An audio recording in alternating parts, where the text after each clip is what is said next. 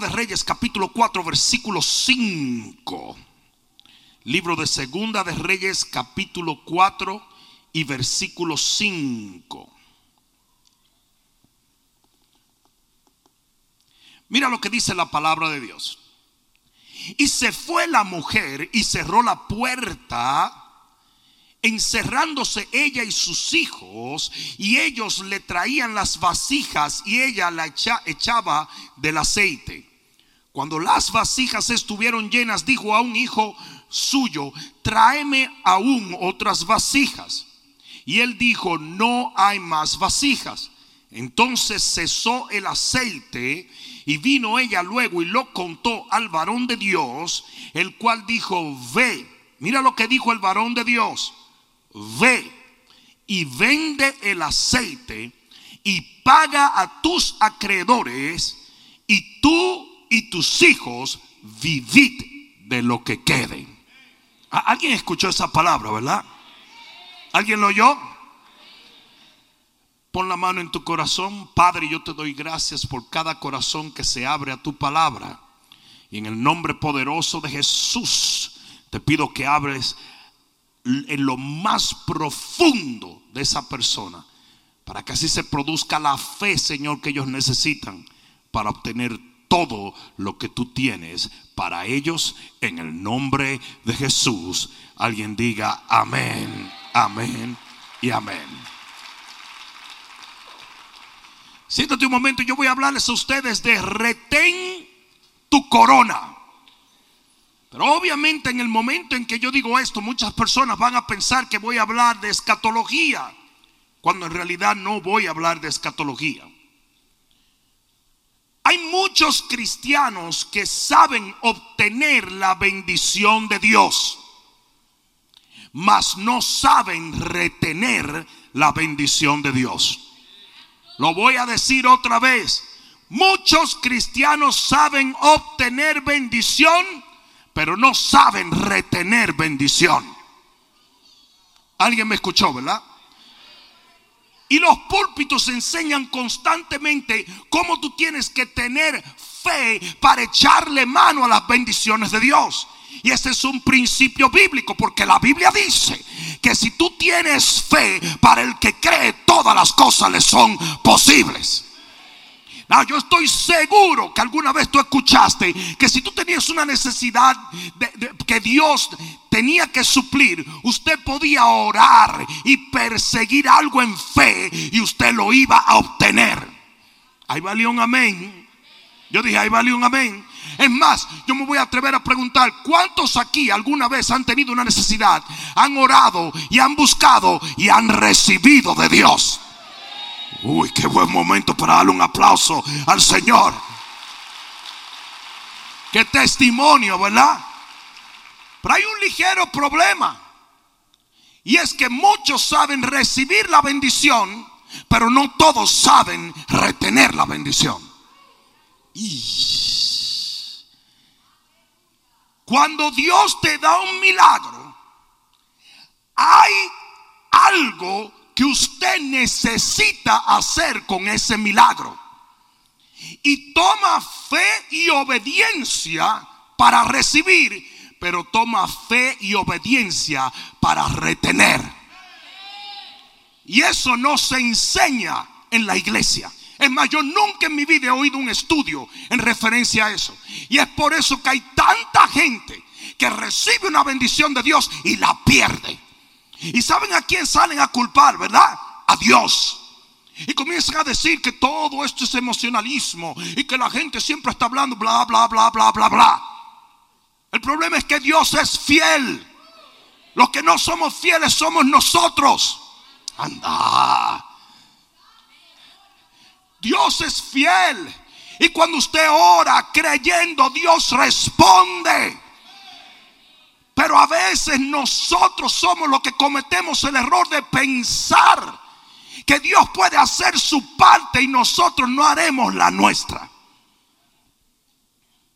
La realidad es que todo milagro llega con un librito de instrucciones. Usted ha visto cuando ustedes compran una un blower Todavía se compra blowers. Sí, sí, hombre, cómo no. Pero tú sabes que preguntarle de vez en cuando. Yo sé que dos o tres calvos me miraron raro, pero sí, todavía. Pero usted va y compra un blower. Y ese blower trae un librito de instrucciones. Y usted después que usted recibe su blower y tiene su blower, qué bendición tener un blower. Usted puede utilizar ese blower para calentar la leche del café o para lo que el blower se diseñó para hacer. Porque una vez usted tiene algo en su mano, usted lo tiene en control. Y usted va a hacer lo que usted quiera con eso.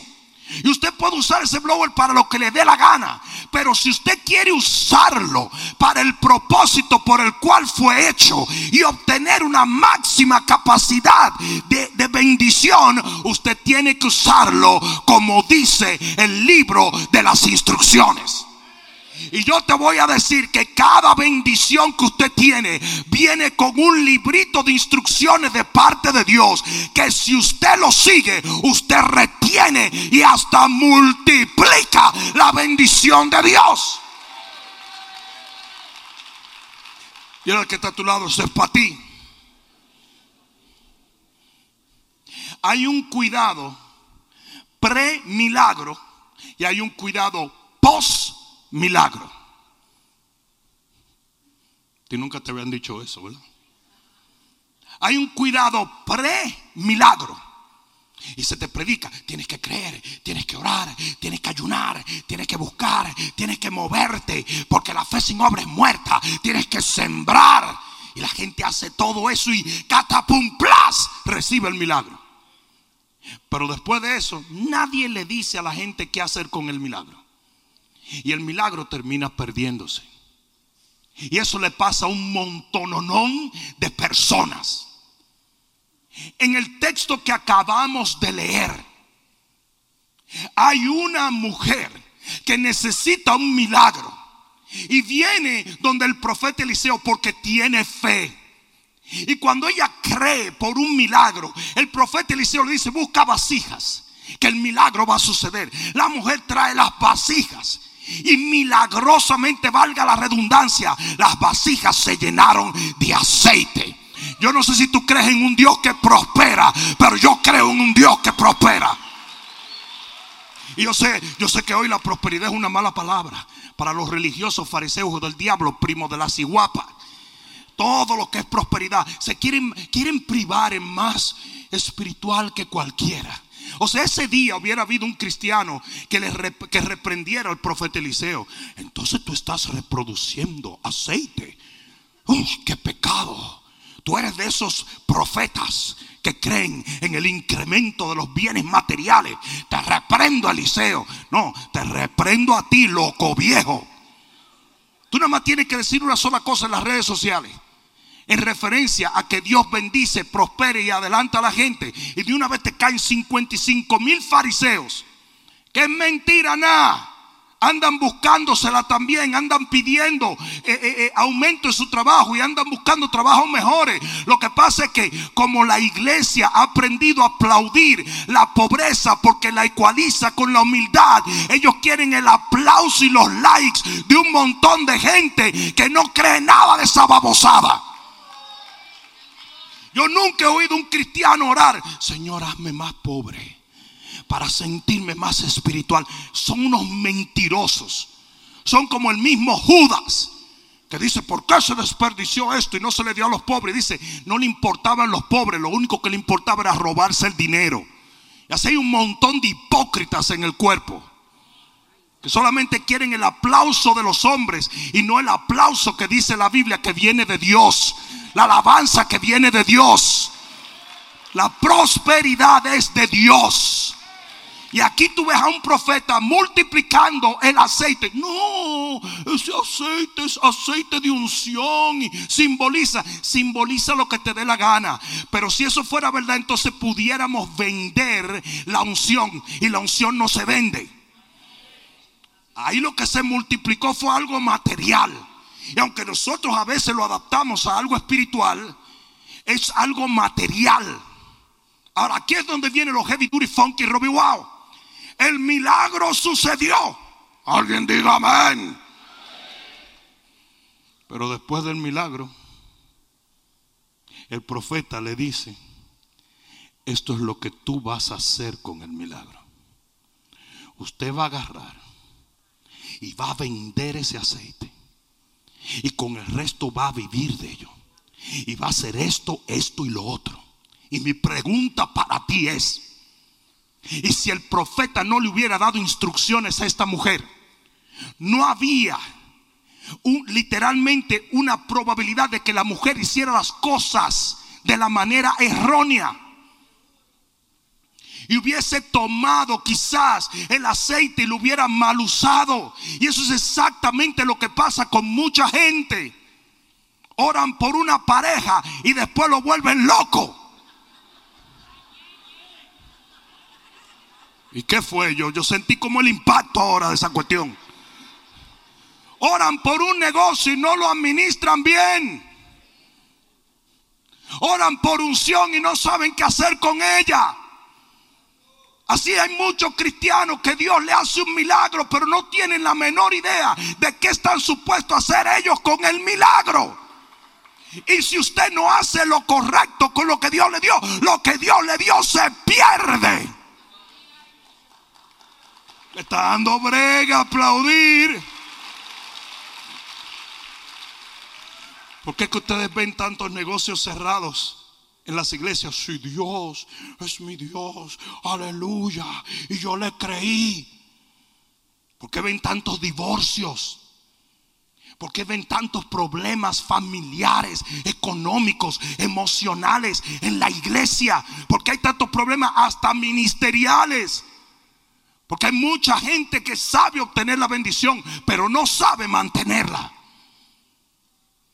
Este profeta le dio instrucciones de qué hacer con el milagro. Porque sabes una cosa, una cosa es recibir el milagro y otra cosa es administrar el milagro.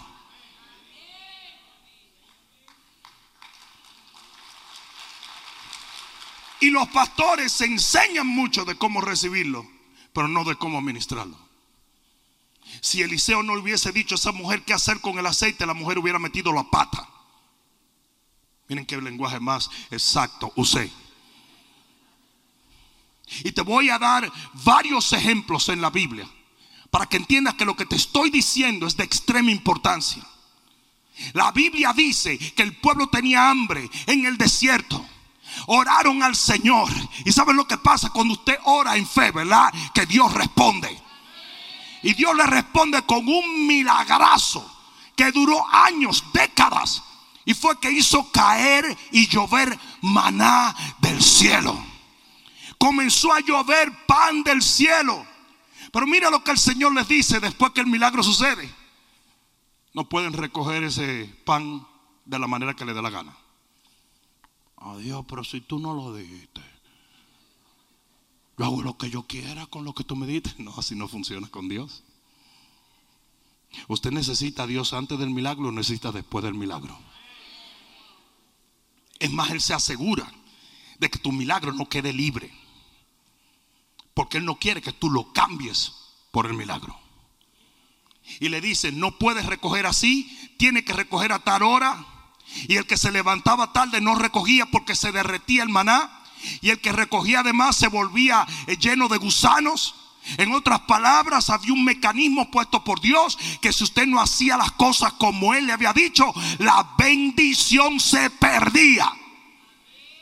Y ese es un mal que está azotando a los cristianos. Predicamos tanta fe que la gente cree, pero cuando obtiene, lo destruye.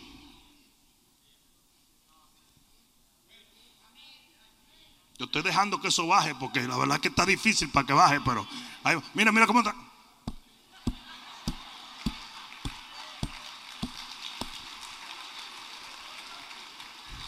En el libro de jueces, capítulo 13, libro de jueces, capítulo 13, porque hay mucha gente que dice, yo no estoy muy seguro que eso es de Dios, bueno, pues agárrate. Libro de jueces, capítulo 13, vemos al ángel de Jehová aparecérsele a los papás de Sansón. Jueces 13:3 dice lo siguiente. Dice, a esta mujer apareció el ángel de Jehová, está hablando de Manoa, una mujer que era estéril. Y dice, y se le apareció el ángel de Jehová y le dijo, he aquí que tú eres estéril y nunca has tenido hijos, pero, aleluya, concebirás y darás a luz un hijo.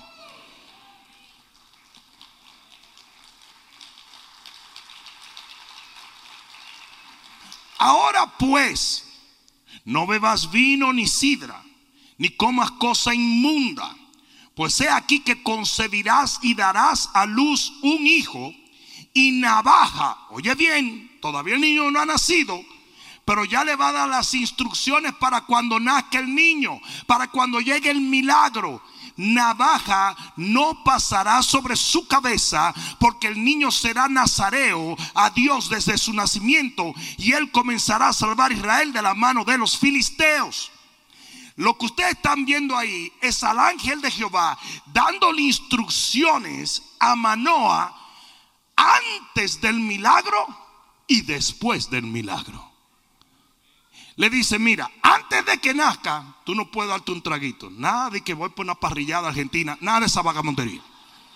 Usted no puede darse un trago. ¿Ok?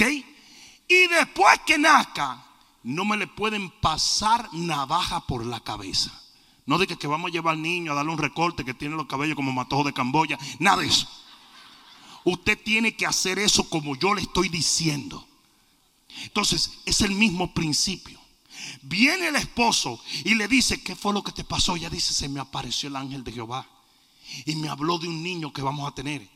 Y el esposo, tú sabes, como que estaba medio dudoso, tú sabes, porque dice, esta mujer es media exagerada y la mamá que es media pentecostal, le mete cosas en la cabeza, tú sabes. Entonces le dijo, yo quiero que se me aparezca a mí. Y se le aparece el ángel de Jehová al papá. Y le dice lo mismo. Le dice, vas a tener un hijo y vas a hacer esto y esto antes de que nazca. Y vas a hacer esto y esto después de que nazca. Porque todas las bendiciones de Dios tienen que venir con ciertas indicaciones. Que si usted no sigue al pie de la letra, pueden poner en peligro su bendición.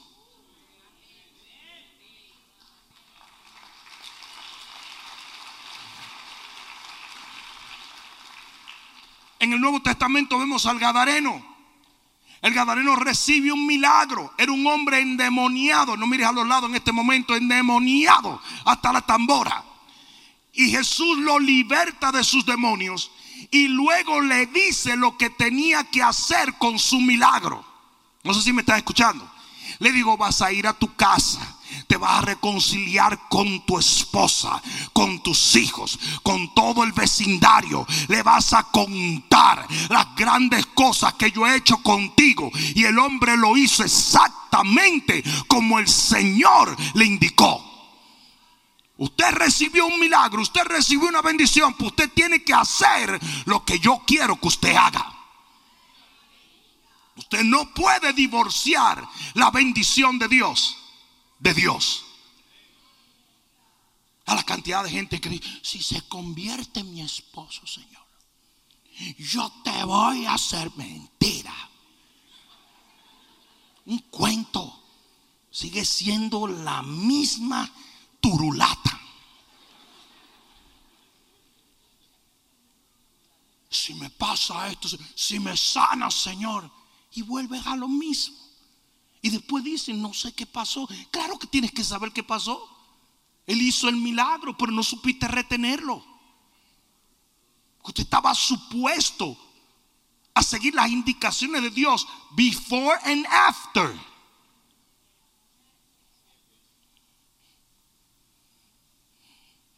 Nosotros vemos una niña en Marcos capítulo 5, la niña muere, Jesús llega la levanta de los muertos, la toca y dice talita kumi, que quiere decir niña, a ti te digo levántate. Y cuando la niña se levanta, todo el mundo está, aleluya, gloria a Dios. Como se pone todo el mundo cuando hay un milagro, gloria a Dios. Y Jesús dijo, wow, wow, wow, wow, denle de comer. Pero si tú hiciste un milagro, ella no necesita más nada, claro que sí. En otras palabras, alimenta tu milagro. No lo dejes morir.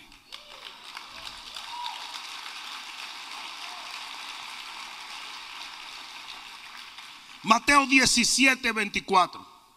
Vienen a cobrarle los taxes. El IRS está en todos sitios. Y vienen a cobrarle los impuestos a Jesús. Son unos frescos, ¿saben?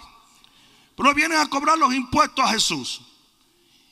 Y Jesús le dice a Pedro, Pedro, toma las monedas que van a salir de un pez. Tú vas a ir, vas a tirar un anzuelo, vas a sacar un pez y vas a sacar monedas de la boca del pez. Es un milagrazo, ¿o no?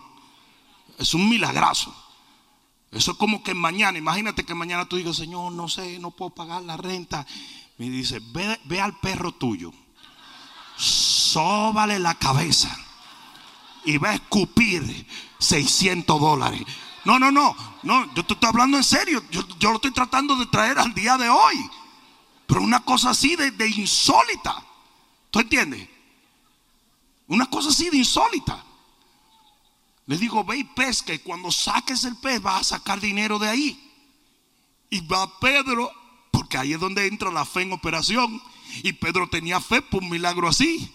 Y Pedro hace raza, pra, buchú, como dicen los dominicanos. ¿Sabes lo que quiere decir buchú, verdad? Cuando la cartera está así bien reventada, así. Está buchú, está buchú. Entonces el tipo anda así. Tú te la pones adelante la cartera y está así, mira. Oye, está buchú el tipo, mira. Pues el tipo estaba buchú, tenía el dinero. Pero el Señor le dijo, Pedro, ¿ah? a mí, voy para el mall. No, no, no, no. No. Echa para acá. No, yo cuando venga del mall hablamos. No, no, no, ven. Ven. Toma ese dinero y ve paga los taxes para ti y para mí. O sea, el milagro llegó, pero también la indicación del milagro. Ustedes se dan cuenta por qué que hay veces que gente ora por prosperidad y cuando Dios lo prospera no diezman.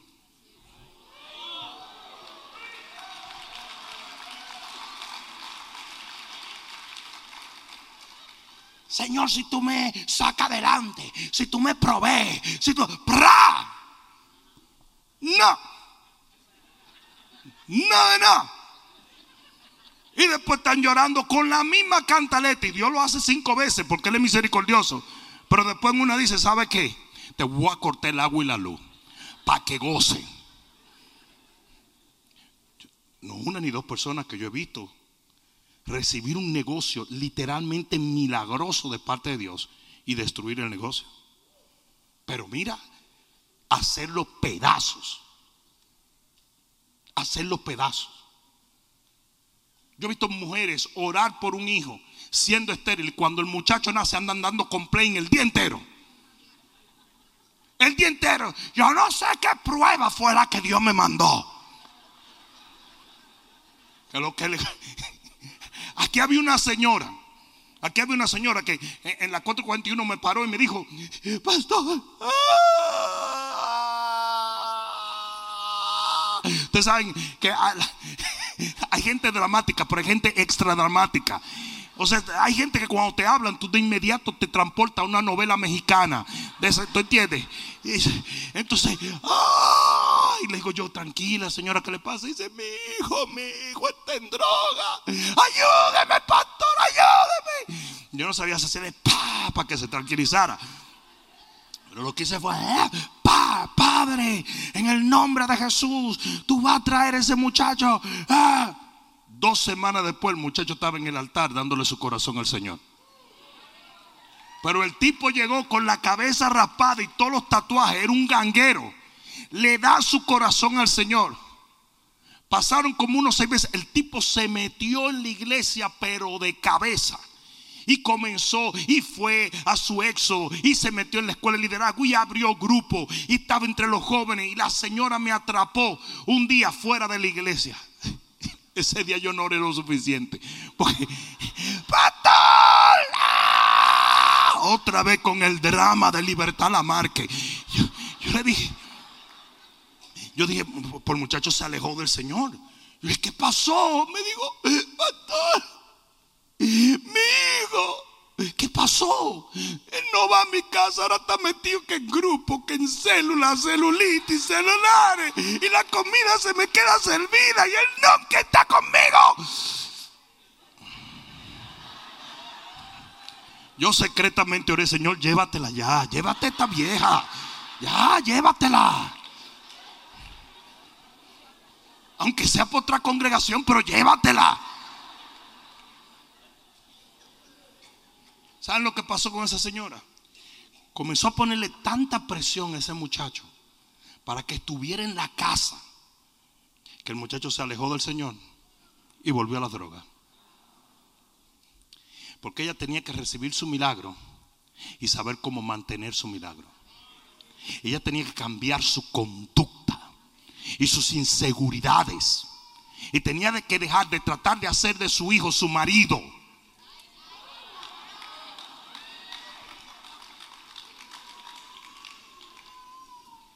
Hay mujeres que se le convierte el esposo y quieren convertir la casa en un mausoleo. Y el tipo se jalta. Se jalta. Porque dice, porque yo no soy monja. Yo no puedo tener esto. ¿Por qué? Por sus inseguridades. No sé si me están entendiendo. Porque supieron recibir el milagro, pero no supieron retenerlo. No sé si alguien me está entendiendo. Gente que desparraman cualquier negocio, lo desbaratan. Le pidieron a Dios y milagrosamente le entregan un, negocio en la mano. Pero ¿sabe lo que hace? No cesan de meterse en Amazon.com. Y después dicen, yo no sé qué es lo que pasa. Tengo un mal administrador de su bendición. No sé si alguien me está entendiendo aquí. Ojalá y si me estuvieran entendiendo. Te voy a dar unas cuantas pruebas más de la Biblia. Todos los milagros tienen un propósito. Todos los milagros tienen un para qué. Dios no anda haciendo milagros nada más porque está aburrido en el cielo. Él hace milagros con propósito. Es por eso que solamente tenemos un libro de milagros, no 200 libros de milagros. Es más, dice la Biblia que esos milagros que están en la Biblia fueron escogidos que dice que Jesús hizo tantos milagros que no se podían escribir y Dios, handpicked, escogió mano a mano lo que tenía que poner allí para que tú entendieras que los milagros llevan un propósito.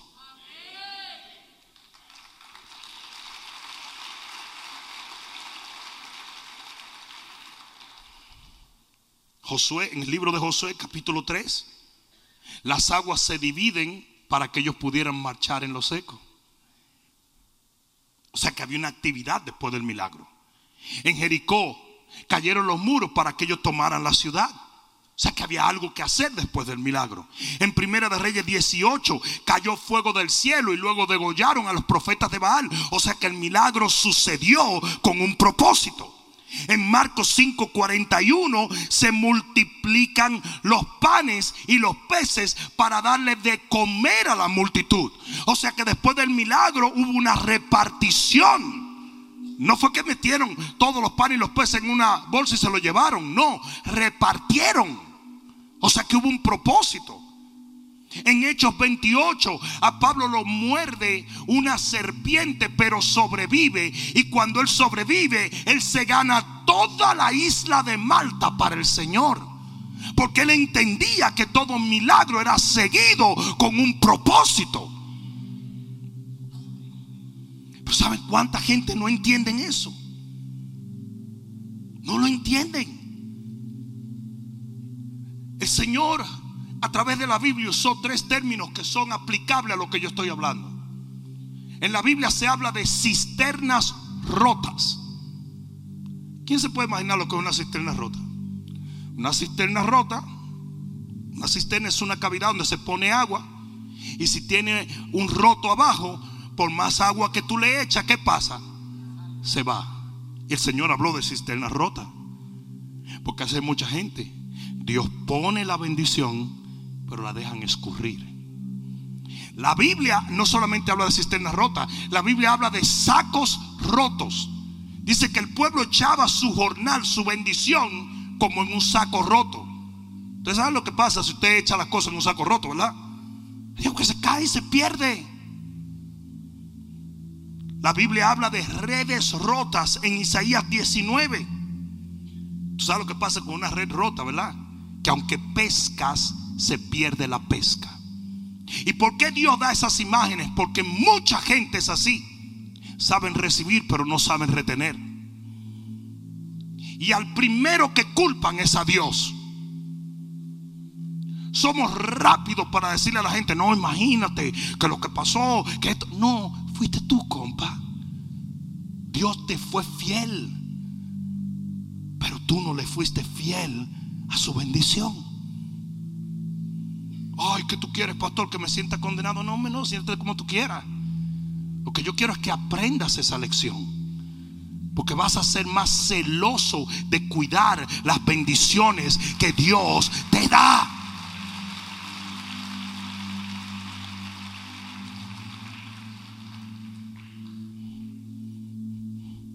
Señor, hasta la salvación. El Señor te da la salvación, pero dice cuidad la salvación con temor y temblor. Y yo no creo que la salvación se pierda así por una, gripe o, un flu. no, no, no, no. Pero eventualmente, si usted de su propia voluntad descuida la salvación, usted la pierde. voy a decirles rápidamente, de acuerdo a la Biblia, por qué muchos pierden la bendición. Porque no pueden retenerla. Número uno, mucha gente no sabe que estaba supuesto a cuidar la bendición. Mucha gente no lo sabe. Es como el hombre que tenía un solo talento. El hombre asumió que la mejor manera era guardar el talento en vez de multiplicarlo. A usted sí sabe porque yo se lo estoy diciendo. Usted sí sabe que si Dios le da algo, usted está supuesto a cuidar de eso. Dos, mucha gente se olvida del propósito de la bendición. En el momento en que el Gadareno recibe el milagro, él no tenía la menor idea para qué era que él había recibido ese milagro. Y dijo, yo lo que quiero es janguear con Jesús. Y él dijo, no, tú tienes que ir a predicar lo que yo hice contigo. Y ahí es que el hombre dice, oh, entonces lo que tú me diste tiene strings attached. Yes. Yo te hice libre para que tú hicieras a otros libres yo te bendije para que tú bendijeras a otros. ¿Sabe lo que el Señor le dijo a Abraham? Te bendeciré y te haré bendición. Después que Dios te bendice a ti con lo que sea, usted tiene que convertirse en una bendición para otros. Por eso es que dice la Biblia, dad por gracia que por gracia recibiste. Entonces hay mucha gente que se olvida que toda bendición tiene un propósito. El Señor le dice a, Ana, te voy a dar un hijo, pero me lo tienes que dar por profeta. En otras palabras, yo te voy a bendecir con lo que tú más quieres en tu vida. Ana lo que quería era un hijo. Y él dijo, te voy a bendecir con lo que más deseas en tu vida, pero tú tienes que usarlo de la manera que yo te indique. Usted me va a traer ese muchacho y me lo va a poner en el altar de la iglesia. Y así lo hizo Ana. O sea que Ana no solamente creyó por el milagro, Ana cuidó de su milagro. Tres, porque hay mucha gente que no retiene su milagro porque son malagradecidos.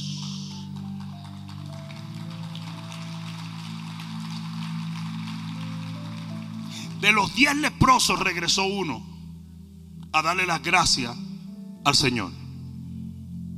Y ese que regresó entendió el por qué había recibido un milagro. El resto no lo hizo. El resto se fue con su milagro y punto. Y hay mucha gente, hay mucha gente, que si yo viniera ahora y le, le diera una bendición, vamos a ponerlo en el contexto monetario. Oh, pastor, tengo un problema, necesito 10 mil dólares. Taqui, 10 mil dólares. Esto no es ninguna profecía para nadie, ¿oyeron? Porque rapidito ya le vi la cara a dos o tres. ¿Verdad? Ahorita andan reclamando que no, que usted, usted dijo, usted dijo y yo sentí, tiki tiki tiki.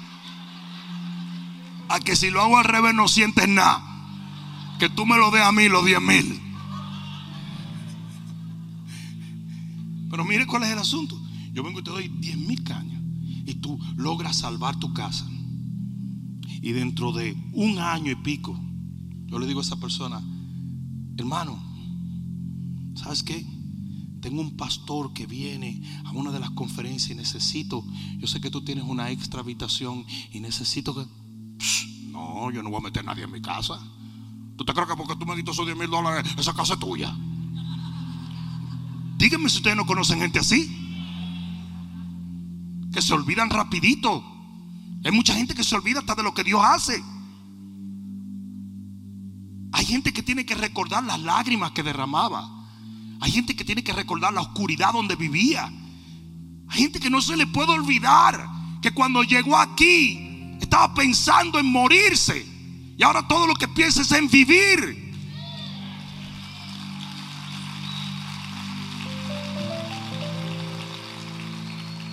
Quizás tengas que volver atrás para que entiendas que usted está supuesto a hacer algo con las bendiciones de Dios. Porque hay gente que no retiene la bendición porque no quieren pagar otro precio. Hay un precio que pagar para recibir la bendición y hay un precio que pagar para retenerla. Volviendo a Ana, Ana tuvo que desprenderse del mismo hijo que Dios le dio. Hay mucha gente que no quiere hacer eso. A mí me encontró una señora, esposa de un súper famoso. Parece que ella creyó que yo era un brujo.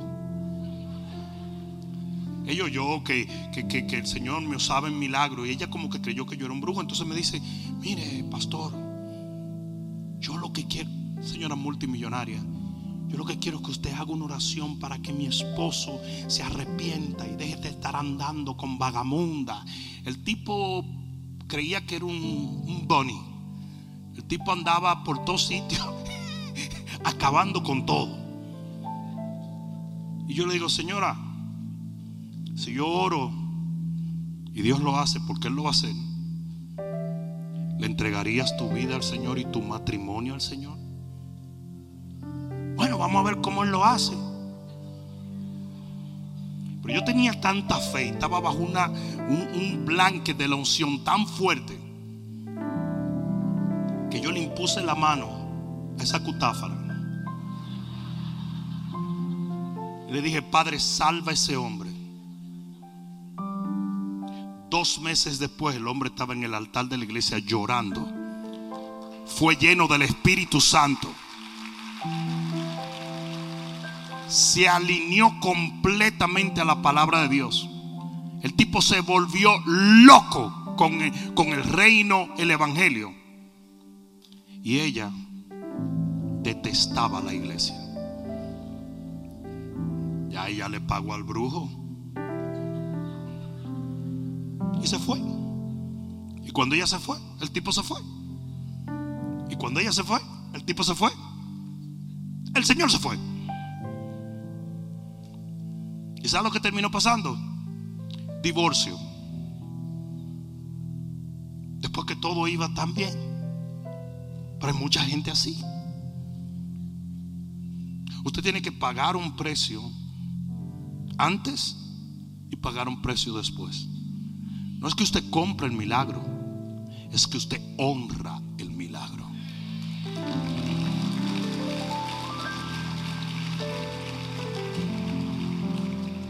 Porque hay gente que no retiene el milagro porque cambian la bendición. Toman la bendición y se olvidan del que bendice. Se olvidan de Dios. ¿Ustedes recuerdan el hijo pródigo? Ah, no, que él no está yendo a la iglesia el hijo pródigo le dijo, papá, dame lo que es mío. El tipo tenía una fe tan poderosa que recibió todo su herencia. Oye esto, o sea, el tipo tenía fe para recibir. ¿Sí o no? De paso, aún el padre sabiendo que el tipo podía meter la pata, nunca le dijo, mira ambicioso, ¿qué te pasa a ti? Que es lo que mucha gente predica hoy en día. No, que tú no le puedes decir a Dios que te bendiga económicamente, porque eso es un insulto. Eso es un disparate. los fariseos les encanta hablar tontería.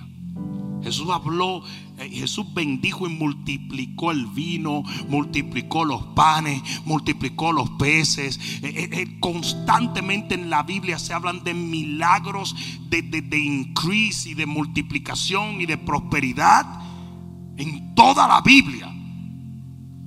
A tal extremo que los judíos con un pacto menor que el nuestro viven más prósperos que la iglesia de Cristo. Y eso es muy lamentable, porque es una cuestión de cultura. Es una cuestión de cultura. A nosotros se nos enseñó a ser pobres. A los judíos se les enseña a ser ricos. Y es una cuestión cultural. Dios no tiene que ver nada con eso. ¿Alguien escuchó esto? Escucha esto. El hijo pródigo tuvo la fe para obtener, pero no tuvo la fe para retener. Y cuando recibe, en el instante se olvidó de Dios, del Padre. ¿Y qué pasó con el hijo pródigo? Lo perdió todo. Porque el Señor dijo, el que no recoge conmigo, desparrama. Y usted nunca puede recibir una bendición y olvidarse del que bendice.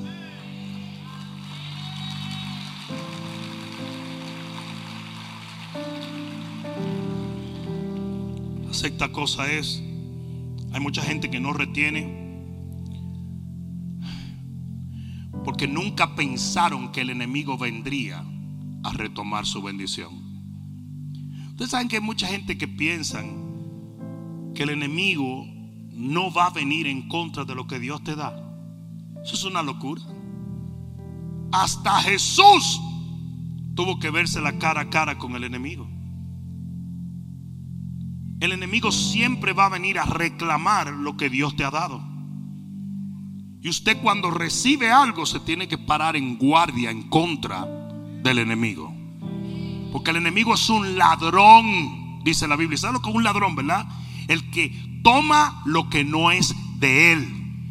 Y el enemigo va a querer venir. Tú le pediste a Dios un matrimonio, Él va a querer destruirlo. Tú le pediste a Dios hijos, Él va a querer alejarlos del Señor. Tú le pediste a Dios un negocio, Él va a querer quebrar el negocio. Cuando usted reciba algo de Dios, cuídelo, peléelo, batállelo, guárdelo, declárele la guerra al diablo.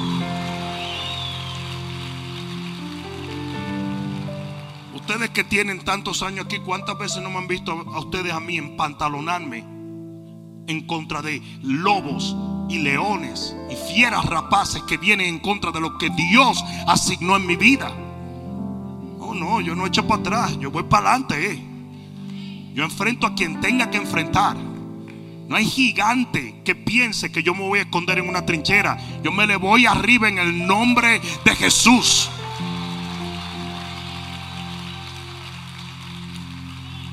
Todos los días se levanta alguien que quiere difamarme, alguien que quiere robarme, alguien que quiere ser... Y yo no lo digo porque yo no voy a andar. A mí eso me vale tres pepinos.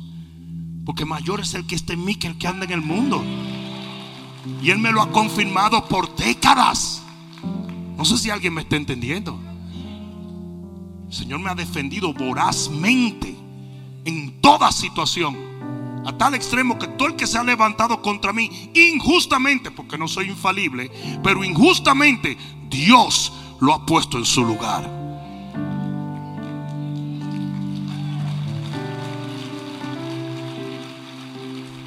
Y finalmente, ¿por qué hay gente que no retiene? Porque nunca se prepararon para retener. Se prepararon para el milagro se prepararon con un micrófono que funcionaba.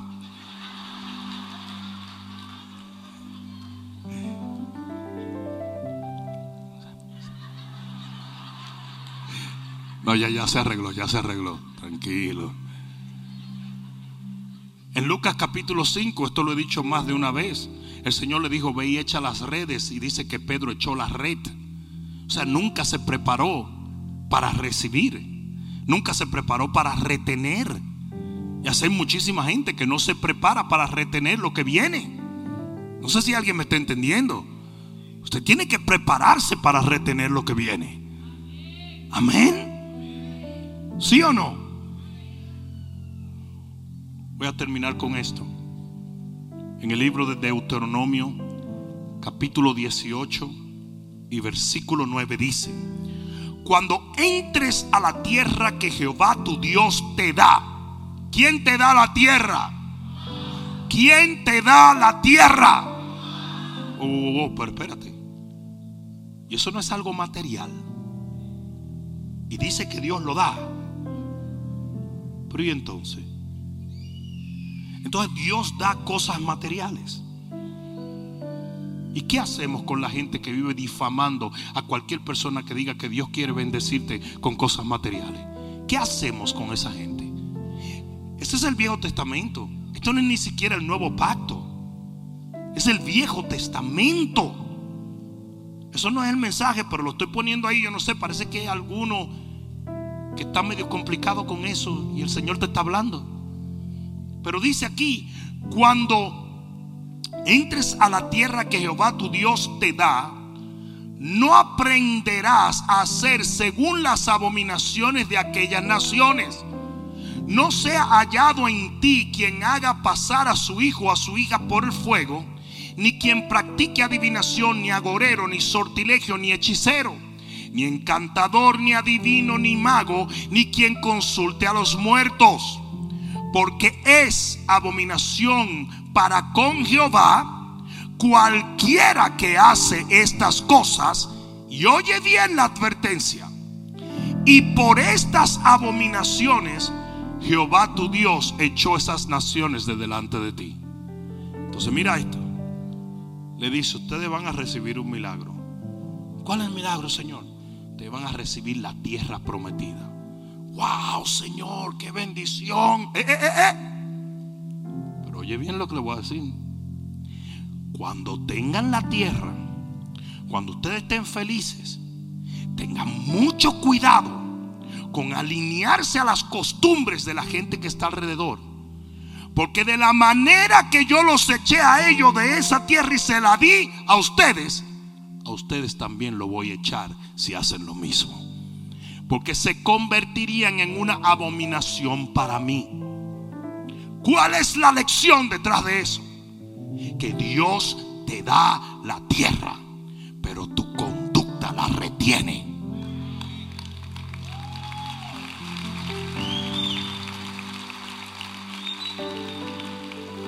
Ah, ahora viene esto.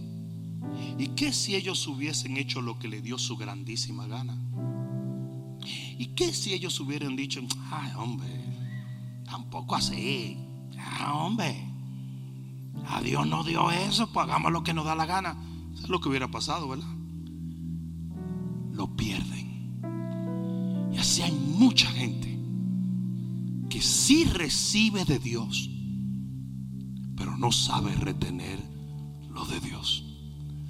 ¿Cuál es mi consejo para ti? Nunca tomes a poco lo que Dios te da. Valóralo, guárdalo, protégelo, sé celoso. Que es la única manera que lo que tienes de parte de Dios se va a multiplicar y eventualmente va a desbordarse en bendición sobre tu vida. Si tú lo crees, dale un fuerte aplauso. Es más, ponte de pie dale un gloria a Dios al Señor.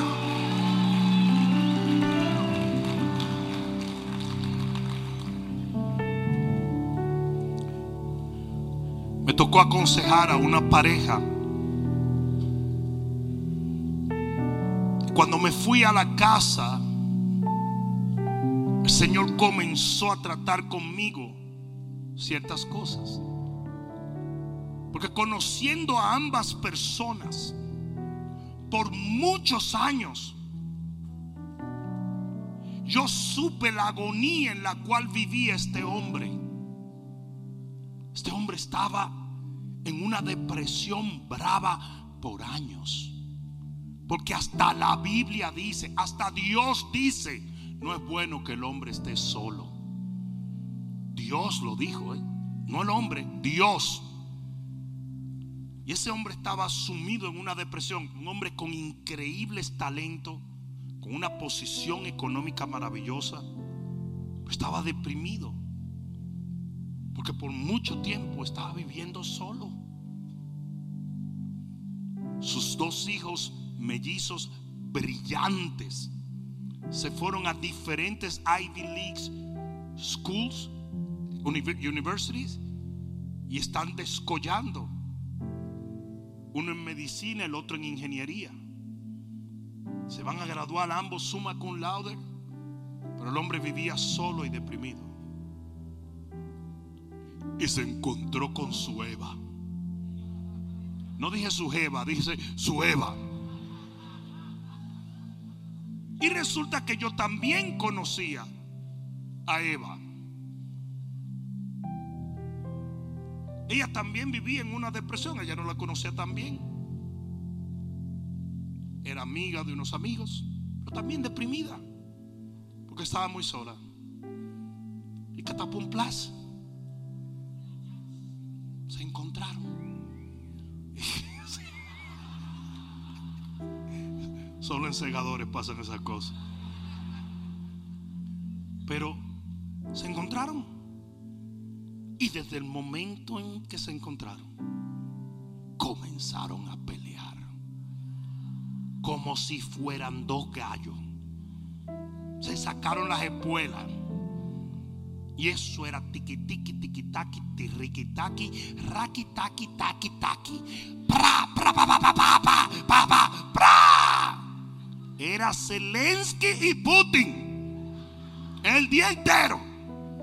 Y toda la gente que estuvimos feliz en un momento porque estos dos individuos se encontraron. Teníamos que pagar todos los platos rotos. A mí me dio una cuerda los otros días.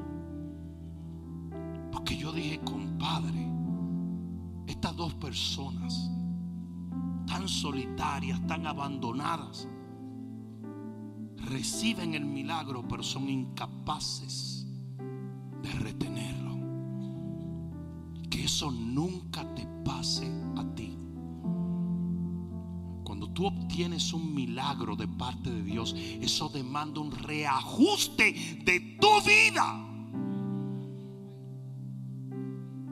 Cuando valga la redundancia de lo que estamos diciendo, cuando de repente Adán se despierta y ve a su muchachona, ya las cosas no eran iguales. Ahora todo había cambiado. Y él tenía que hacer ajustes. Y ella tenía que hacer ajustes también para poder cliquear. Hello cada bendición que Dios te da va a demandar ajustes de tu vida. Y si usted no está dispuesto a hacerlo, no llore, mi compadrito. Porque si lo pierde no va a ser porque Dios no te fue fiel, sino porque usted tomó en poco la bendición de Dios.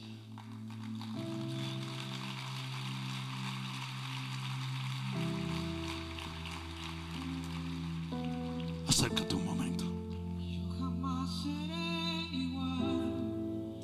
jamás seré igual. Tu fuego me transforma, tu fuego me transforma yo jamás seré igual. Yo jamás seré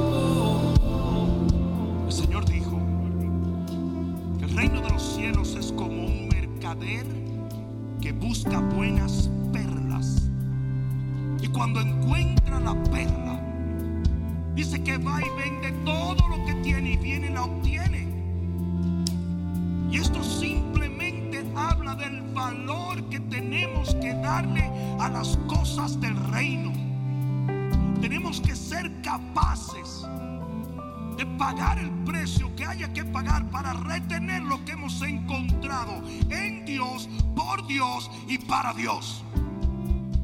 Y si llegásemos a descuidar las cosas que Dios nos da, no podemos mentir y decirle a la gente que Dios nos falló cuando fuimos nosotros los que fallamos. Es indudable es indudable que Dios nos da cosas que no merecemos. Y por eso debemos como un grato privilegio las bendiciones que Él nos da. Nosotros tenemos que ser celosos de guardar todo lo que viene de Él. Celosos.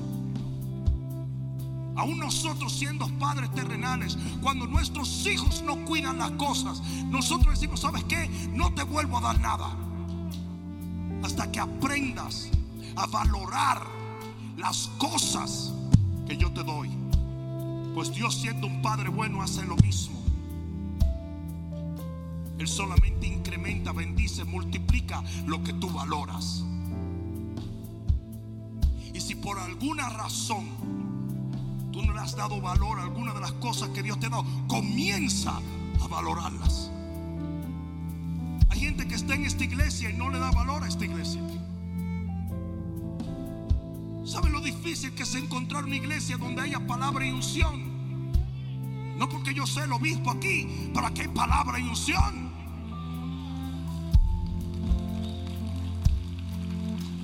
Y hay gente que no lo valora gente que son líderes en esta iglesia que no valoran el privilegio de ser parte produciendo almas alrededor del mundo entero. Hay, gente que no valora nada. Yo, yo recuerdo muchos años atrás, yo tenía una carcacha. Pero cuando yo le digo una carcacha, era una carcacha. Ese estropajo de carro. Cuando yo manejaba, yo fumigaba la ciudad. Porque la nube de humo era impresionante. Yo le he dicho a ustedes que yo era rubio de ojos azules y mira cómo quedé de, todo el humo. Pero cuando usted tiene un carro que cuando usted dobla el radio cruza el tablero, usted tiene una carcacha. Lo que que usted no lo sabe. A mí me querían asaltar. y yo le hubiera tenido que decir, da la vuelta, brother, que esta puerta no se abre, da la vuelta. Asáltame de este lado, please. Entonces yo no cuidaba eso. Y un día vino un tipo, yo, yo tenía eso tirado y descuidado. Y un día vino un tipo y me dijo, oye, pero ¿por qué descuidas ese carro, man? Yo le dije, esa porquería. Y me dijo, porquería. ¿Y qué si mañana tú no lo tuvieras? ¿Cómo vas a llegar al trabajo? Yo dije, oye, ¿verdad? Porquería, pero me sirve. Es lo mejor del mundo porque es lo que tengo. Y me di cuenta de algo. Yo estaba siendo mal agradecido por algo que era una bendición. Porque había otro que lo único que tenían era un BM doble pie. Yo por lo menos tenía una carcacha. Y cuando yo comencé a valorar ese carro, Dios comenzó a bendecirme con otros carros.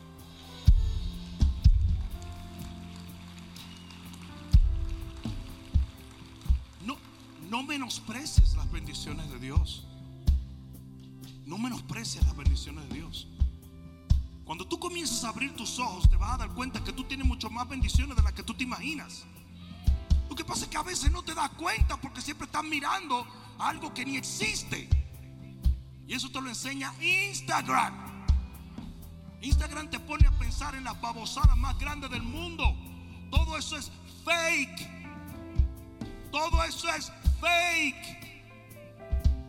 Pero eso es lo que el enemigo ha hecho hoy en día a través de las redes sociales. Que tú no aprecies nada de lo que tienes y vivas soñando con lo que no tienes. Y lo que no tienes es irreal.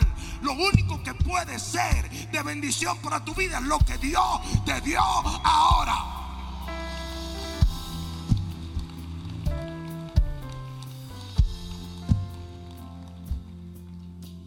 Aprecia lo que tienes. Cuida tus bendiciones. Moldéate a las cosas que Dios te está dando. Sacrifica ciertas cosas. Agradecele a Dios. Agradecele a Dios. Y a veces para, dice, no puede ser agradecido el que tiene mala memoria. A veces para agradecerle a Dios vas a tener que mirar un poquito hacia atrás y recordar dónde estabas. Antes de tú decir que tienes el muchacho más malcriado del mundo, acuérdate cuando no lo tenías. Lo triste que estabas. Antes de quejarte, piensa. Cuida lo que tienes y Dios te va a dar más.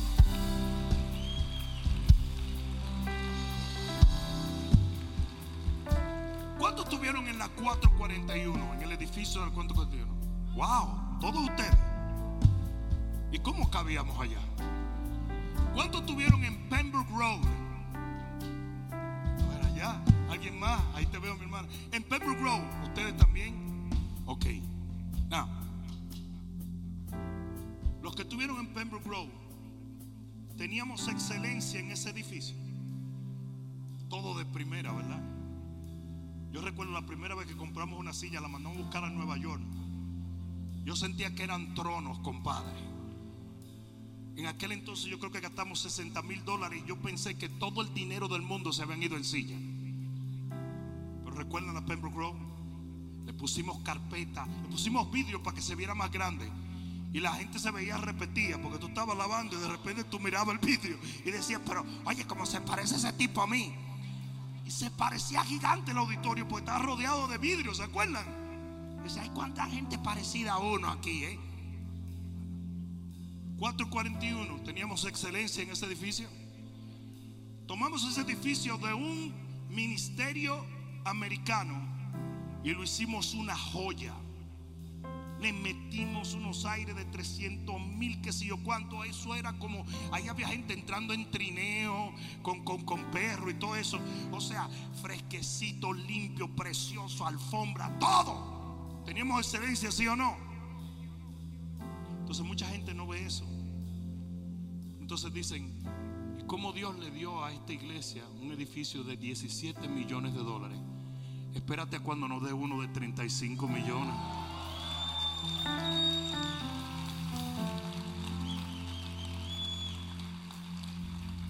Ustedes ven todo eso que estamos haciendo ya, las remodelaciones. Ustedes dicen, pero eso es vanidad. Vanidad no. Se llama cuidar del milagro. Cuidar de la bendición. Para usted cuidar de la bendición le tiene que invertir. Le tiene que invertir cariño, le tiene que invertir energía, le tiene que invertir recursos, le tiene que invertir todo.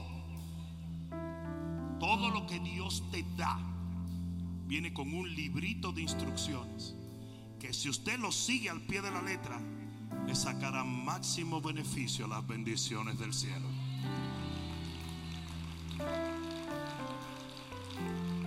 Dios te dio un esposo, apapúchalo, recontraquiérelo, ese gordo, apriétalo. No lo vuelvas loco. Dios te dio una esposa, estrújala. Dios te dio hijos, ámalos. Te dio una casa, aunque no sea muy grande, cuídala. Y te estoy hablando de cosas materiales para poder ponerte el principio en perspectiva. Tienes salud, cuida tu cuerpo. Todo lo que tienes, cuídalo para que Dios sepa que tú valoras lo que Él te da.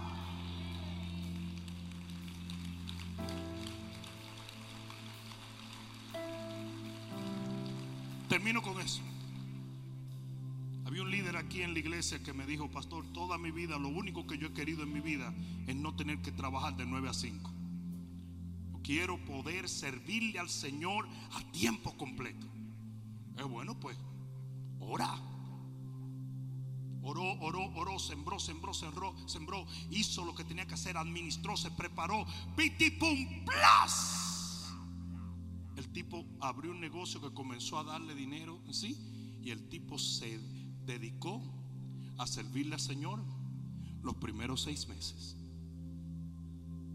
Después de los primeros seis meses, Netflix entró en la película.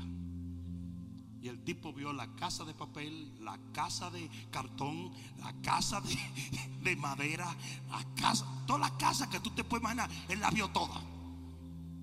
Y por mucho tiempo, el hombre completamente dejó de servirle al Señor. Soltó grupo, soltó célula, soltó todo. Se dedicó a vivir una vida de vagancia pura. Y vino la gripe china y se le llevó el negocio. Entonces vino donde mí y me dijo, tú sabes, pastor, que yo debí de arrepentirme antes, pero como que no, me dio tiempo. Pues esto fue como de golpe. Y se me fue todo. Eso quiere decir que Dios nunca me va a dar nada más. Le no, sí. Si tú cambias tu corazón, Él te va a dar más. Pero tú tienes que aprender tu lección. Cuando usted le pida algo a Dios, valore el propósito por el cual Dios se lo da.